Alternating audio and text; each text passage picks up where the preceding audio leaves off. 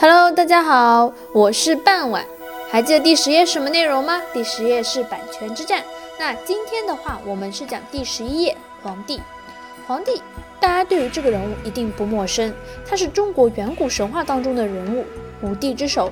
中国历代的皇帝也为了象征皇权，特意的设一些庙、祭陵等，来取得象征的统治正当性，是中国宗教文化的重要标志性人物，被称为是中国人的祖先。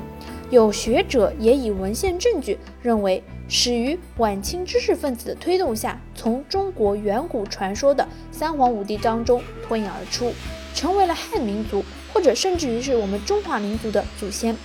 皇帝和炎帝并列的说法，比如说是我们常说的炎黄子孙、炎黄后裔，也成为了汉人自称的一个说法之一。然而，炎帝及蚩尤的神话起源的可不止于是汉族，如苗族和朝鲜族。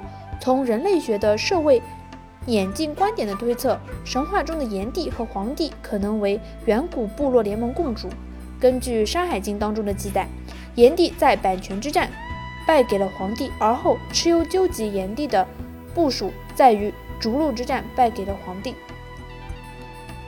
其实黄帝、炎帝和蚩尤关于他们的这个之间的一个关系，目前结论是中国远古文化并非来自于单一的来源，而黄帝、炎帝、蚩尤比较可能代表的三种不同地区的远古文化，和考古学找出的各地的文化系统相符，比如说是红山文化。仰韶文化，还有是良渚文化。那么，在我们的古籍当中，《史记》的记载是皇帝姓为公孙，名轩辕；而在陆史中记载的皇帝也是姓轩辕。《国语》则记录的皇帝是依积水而成长，因此为姬姓。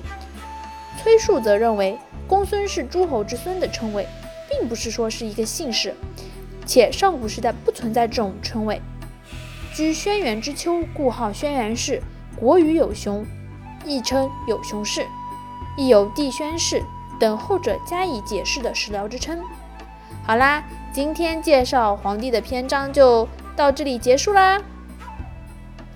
当然了，我们来预告一下，明天会讲什么呢？明天是第十二页少昊。我们明天见喽，拜拜。